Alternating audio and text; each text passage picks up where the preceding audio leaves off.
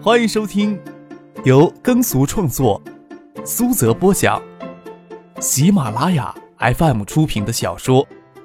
重生之官路商途》，精彩继续，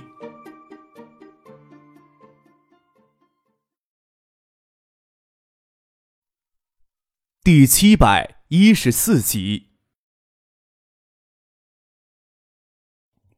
五幺六案以及漳州大案，中央与地方政府加强了对稀土产业的整治力度，加上华西的成立以及对外资进入稀土冶炼产业的严格限制，促使国际市场轻质稀土价格在一年时间里上涨了一倍多，重质稀土价格增倍更是离谱，增长了近三倍。这是九六年中国开放稀土出口量，国际稀土价格持续下滑后首次增长，而且一涨就涨到让人惊喜的地步。在实际稀土出口量削减近一半的情况，外汇收入不降反增。在华西矿业成立之后，中央又指定中冶总公司联合地方稀土产业、中上游的产业进行整合，打算组成南方与北方两大稀土工业集团，以完成对整个稀土产业的垄断布局。对外对内宣传的口径里，几乎是要给刻意忽略掉的。国内基础资源与能源产业领域，要么给完全封闭起来，只允许国有资本进入。要么就有限制的向非公有制经济资本开放，也没有一家只向民营资本开放的道理。几乎能参与到华西矿业经营的过程非常曲折，情况也非常特殊，当然不能公开出来，给公众以不恰当的错觉。黄明生也知道华西矿业的性质不一般，心想锦湖既是发起人，又能持股，这背后的关系还真不是一般的硬。他习惯性的往人脉关系想，心里在想。以叶这名部长的能力，有没有能做到这一点呢？却没有去想锦湖在华西矿业成立中发挥了多大作用。事实上，锦湖虽然只持有华西矿业百分之十二的股权，对华西的矿业影响力却要超过名义上华西矿业发起人中冶总公司。朱珀斯总领事张树和行政级别是副局级，他是隶属外交部的官员。虽说他对锦湖的了解更多一些。却没有过分热情，跑到总领事馆大门去迎接张克、叶宪兵等人。出席宴会，除了当地的华人华侨代表，还有一些驻珀斯中资机构或者贸易商代表。这些人看到贾志毅都十分热情。虽然国内钢铁产业对西澳洲的铁矿石依赖程度还不高，不过国内稍些远近的钢铁厂与铁矿石贸易商都已经陆续在珀斯设立办事处，从事铁矿石贸易业务。在珀斯的中国商人并不少见。只是还不能与零三年之后珀斯遍地都是中国铁矿石贸易商的盛况相比。由于国内从西澳进口的铁矿石主要来源于中冶澳洲公司参营的恰纳铁矿，这些贸易商自然重视中冶澳洲公司总经理贾志毅如再生父母。在大量矿区与铁路、海港等物流通道都被必和必拓、力拓两大矿产商以及日系财阀控制的情况下。单纯的从事铁矿石贸易是不可能获得超额利润，要承担一定风险。但是聊胜于无，国内铁矿石采购能延伸到西澳洲来，总算是一件好事儿。中午的宴请，虽然张克、叶剑兵他们一行人才是主宾，贾志毅往餐厅里一站，却成了主角。张克与叶剑兵也头疼应付太多人，便与张树和总领事坐到一起谈些正事儿。贾志毅、黄明生应付了一会儿。才回到主桌上来。多谢张领事组织这么个午宴，让我们锦湖呀有跟珀斯的华人华侨以及中资机构代表有见面倾谈的机会。张贺又介绍起他这边的人给张树和认识，除了叶剑兵、孙继香、翟丹青之外，锦湖商事以及南洋海运都已经在破斯设立了办事机构，相关的负责人都随同出席了宴请。他直截了当的跟张树和、贾志毅、黄明生说出他们此行的初步意图。我们呀，这次过来是对西澳洲进行商务考察，主要是锦湖眼下控股的东山钢铁厂技改之后，需要每年从西澳进口一百八十万的优质铁矿石。新亭千万吨级的钢铁产业基地建成以后，东山钢铁与东海钢铁彻底融合以后。优质铁矿石的原料需求将提高到两千五百吨左右，我们希望西澳洲至少能提供一千万吨。张克的野心当然远远不止一千万吨，但是西澳洲铁矿石总输出量还不足一亿吨的九九年，过早的暴露目标宏大的野心，会让中方官员质疑的同时，也会过早引起必和必拓、力拓以及日系财阀的坚决反扑。即使只是一千万吨的目标，也足以让桌上的中方官员眼睛睁大三分。贾之毅眼睛直发亮。中野在西澳洲经营了十一年，恰纳铁矿年产量才三百万吨。他费尽心机去说服总公司，扩大对恰纳铁矿的投资，将年产量提高到一千万吨。总公司犹犹豫豫了一年多的时间，都没有痛快的做出最终决定。锦湖出来珀斯就一口爆出一千万吨的量，这胃口还真是大的惊人呢。贾志毅对国内钢铁产业可以说是了若指掌，至少现在。东海联合钢铁以及未来的千万吨级钢铁产业基地的原料进口权，并没有划给锦湖商事。事实上，锦湖商事的铁矿石进口额度只有东山钢铁厂的那一百八十万吨。贾志毅问道：“锦湖真想每年从西澳洲进口一千万吨的铁矿石吗？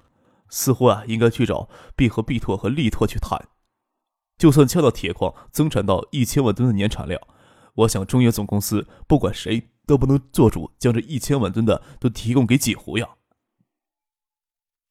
旁边桌上坐的那些贸易商都站了起来。恰那铁矿的铁矿石要是给别人包圆了，他们留在珀尔斯就只能喝西北风了，唯有拍拍屁股回国去。张可微微一笑，说道：“我们所需要的这一千万吨，不占恰纳铁矿的量，也不跟力拓和必和必拓合作。我们想建立投资自己的供应基地。”张克这句话就像丢到湖里的巨石，顿时就激起千层浪。总领事张树和、经济参赞黄明生、中野澳洲公司总经理贾志毅等人都没有说话，而是不约而同将目光往别处转了转。其他桌上的人顿时纷纷议论起来，都是怀疑与不相信，甚至还有人不屑地轻笑起来，只当张克在这吹牛皮。贾志毅也怀疑张可到底清不清楚，在西澳独立投资建一千万吨级的铁矿石供应基地是什么概念，只是也不便当面质疑。就算张可在这里吹吹牛，提出一个宏大不切实际的目标，大家都应该捧场凑热闹。国内喜欢讲空话的人多了，也不多仅乎这一家。贾志毅他是绝对不会当众戳白的。不过参加宴席的嘉宾里，都不是些很会照顾人面子的，当即就有人站了出来说道。你知不知道西澳洲的海港每年吞吐量是多少呀？能力有多少？你知道西澳洲矿区到海港的铁路年力运输能力是多少吗？必和必拓、力拓两大矿商在西澳的子公司铁矿石，差不多能将西澳的海港铁路运输能力都挤占满了。除非你们的工人是大力士，能徒手将矿石从西澳矿区隔海扔回国内去，不然的话，呵，他这话说的倒是风趣啊。贾之义笑了笑，想要帮张克化解尴尬，解释说道：“中野呀，一直想将恰纳铁矿年产量从三百万提高到一千万吨，这呀不仅仅是对矿区增加投资的问题，而是增加七百万吨如何去协调解决。就算恰纳铁矿有力拓百分之六十的权益在内，要再增加七百万吨的运力，难度还是很大的。西澳现在有的矿区铁路以及铁矿石深水码头，差不多都给力拓、必和必拓两家。”以及背后的财阀势力控制住了，除非啊，锦湖这一千万吨铁矿石的需求量是向他们采购，否则的话很难从他们控制的铁路线码头运输出去。西澳洲的铁路港口都是私人投资的。一个面相看上去中后期的中年人也凑过来解释道：“我们呀，这些商人主要是靠中冶过活。西澳、南澳的矿产公司那么多，我们为什么不直接去矿区直接采购呢？”还是运输问题解决不了。两大矿商对物流系统的控制极严，只要刚好满足他们的运输需求，就不对铁路网、港口进行扩建。强到铁矿计划增产七百万吨，再多出一千万吨来，就要超过当前的负荷能力了。问题呀，没有你们想象那么简单。我们也听说了，锦湖商事在国内投资布局很大，东山钢铁、锦湖商事就投资起两亿美元，但是在西澳两亿美元呀，也只能做一个大的贸易商。那中年人指着餐厅一旁坐的中年人，他呀是成钢的代表。成钢在国内的民营企业里规模也算很大，资产规模也要上百亿了。去年派代表到西奥来，也想借铁矿石供应基地呢。张克看了叶剑兵一眼，他们进来时，这餐厅里的人都围着贾志毅，这时候都以为他们只是锦湖商事派来破司的普通代表。当然了，这些铁矿石贸易商除了国有钢铁的贸易代表，身家都不菲，亿万富翁也大有人在，说话做派都很随意，也不会给锦湖的名头下诏。事实上，锦湖的名头并不响，在些战略知道内情的人，还会有许多的神秘感在内。张克站起来，对那个帮忙解释那种曲折的中年人说道：“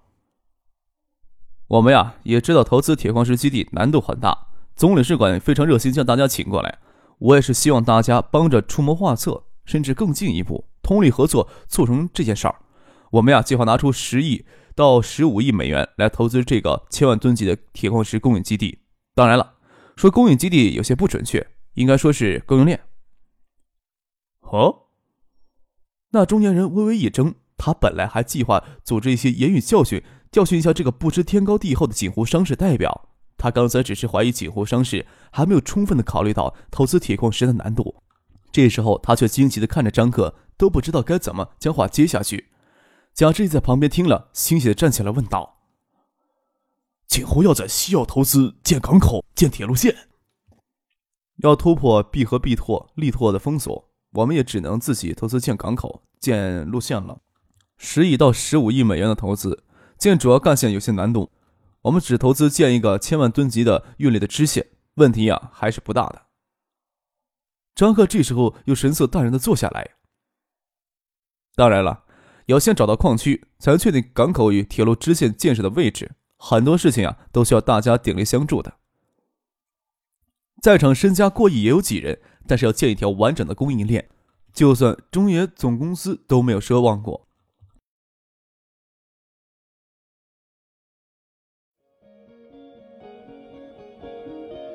您正在收听的是由喜马拉雅 FM 出品的《重生之官路商途》。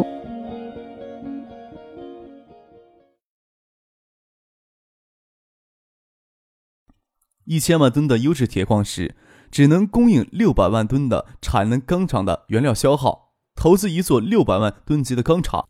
资金节约一些，也只要二十亿美元能建成。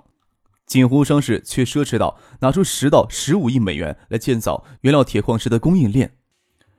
在国内投资钢厂的利益也极高，拿到西澳来既不是自家地盘，再说那些财阀巨鳄又岂是轻易让人从恶口里夺食的？一般人的想法，锦湖要真有这财力。还不如在国内投资建钢厂更稳妥呢。张克这番话让在场人既惊愕又疑惑，只是之前对锦湖不知道天高地厚的轻蔑怀疑却是没有了。张克不清楚，在西澳洲最主要的铁矿石产地皮尔巴拉地区给力拓、必和必拓分割之后，还剩下多少丰裕之地？公开的资料表明，两大矿商差不多将该地区的主要土地都粗略的犁过一遍，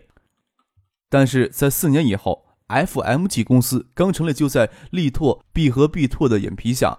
在皮尔巴拉两大矿商初步勘探放弃过的地区，勘探到巨量铁矿石资源，并迅速的成长为澳大利亚第三大铁矿石商，就表明皮尔巴拉地区还有大量的铁矿石资源给力拓、必和必拓错过去了。同一地区的地质资源在勘探，本来就是业内的常态。锦湖要做的事情就是公开收购澳洲的铁矿石公司。最大限度在皮尔巴拉地区申请勘探权，进行铁矿石勘探；在力拓、必和必拓初步勘探过并放弃过掉的地区，再投入资金进行勘探，所遇到的阻力也会相对较小一些。一是力拓、必和必拓会放松警惕；二是地方政府希望能有公司对这些地区进行更深入的勘探，大面积区域的勘探权也容易发放。一旦勘探到铁矿石资源，就要迅速投入巨量资金进行矿山、铁路、港口基础建设。中冶澳洲公司在西澳投资恰纳铁矿有十年时间，在矿山建设经营上有丰富经验，将是很好的合作者。就算收购了澳大利亚的铁矿石公司，实际上对矿区的勘探工作还是要请液晶系统内的勘探公司合作，甚至可以将整个项目拆解成多部分，以合营的形式与国内企业开展合作。这样既能解决工程技术上存在的难题，也能缓解资金上的压力。毕竟锦湖眼下存量资金都不足十亿美元。在未来几年的时间里，却要花掉二十多亿美元。虽说能进一步筹措资金，但是资金的压力还是极大。今天列席宴请的这些铁矿石贸易商们，身后差不多都站着国内大小不一的钢厂，即使在基础设施建设工程上提供不了太大的帮助，但是他们背后的资本力量却是无比强大。正是这些资本力量，将中国的钢铁年产量从一亿吨顶到两亿吨、三亿吨、四亿吨、五亿吨，甚至有时候到了六亿吨的高峰。以至于中国的钢铁产量比第二到第八名总和还要多，一千万吨的产能代表着二百五十亿到三百五十亿的投资，六亿吨的产能就意味着超过一万五千亿的资本总量。这些资本哪怕是流出一小部分出来，也能极大缓解锦湖未来的财务压力。午宴之后是联谊活动，张克在桌上的发言确实给今天列席的人以强烈的震撼。截止到九九年。国家在海外投资项目最大也就是西澳的恰纳铁矿，项目总投资额才四点二亿美元，中冶总公司承担了百分之四十，约不到一点七亿美元。而锦湖一下子就要在西澳地区铺开十亿到十五亿美元的大摊子，可想而知其震撼力之力度。他们之前只是怀疑锦湖没有考虑到在西澳投资铁矿石的艰难性，张克爆出投资概算之后，他们便不再怀疑了。之前贾志毅介绍过叶剑兵的身份。是锦湖商事的总裁，不是普通的商务代表。他们都是业内人士，对锦湖参与新亭东山港建设一事也略有耳闻。东山港作为综合性的超大型海港，基建投资都超过二十五亿美元，自然不用怀疑锦湖商事组织十亿到十五亿美元的能力。贾志也琢磨不透张可的具体身份，含混的介绍过去。张可约建兵就是趁着这个机会，正式向普罗斯的华商介绍翟丹青，身为锦湖商事驻澳大利亚首席代表的身份。孙锦香在珀斯停留了三天，赶上有回香港的值班飞机就回去了。张可、叶建兵还有翟丹青在珀斯待了一周的时间，与珀斯各界人士接触。几乎抛出十五亿美元的投资计划，连更详细的方案都没有，顶多算是在空气中画一个大饼。但是对于冷寂无人理会的驻珀斯总领事馆来说，却是体内给注入了一针强心剂。驻外机构支持民营企业在海外发展也无可厚非。长期时间以来。中业澳洲公司在澳洲孤立无援，而之前锦湖与中冶总公司在国内稀土产业上漂亮合作，也无疑会让中冶澳洲分公司对锦湖在澳洲的表现更加期待。贾之意以为锦湖的计划至少能促进总公司下定决心，尽早将恰纳铁矿年产量提高到一千万吨。那些中小铁矿石贸易商从来都是依赖大矿商生存的。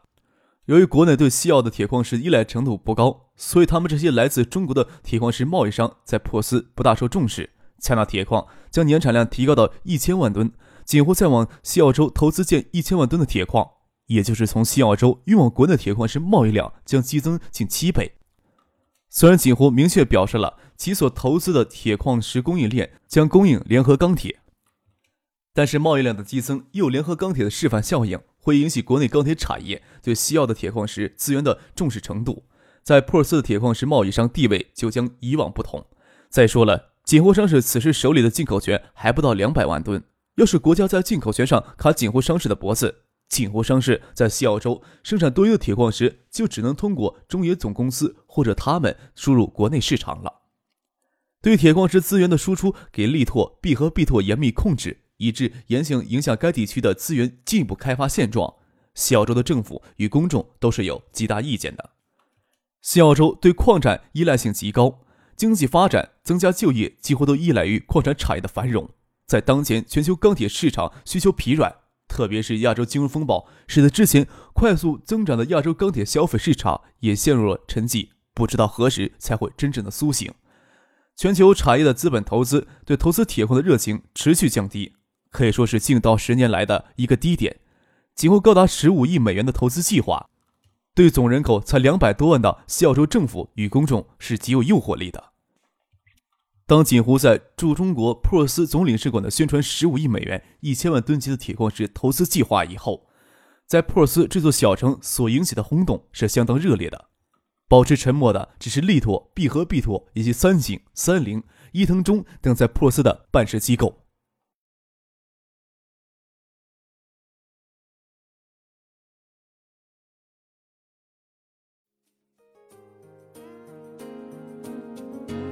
听众朋友，本集播讲完毕，感谢您的收听。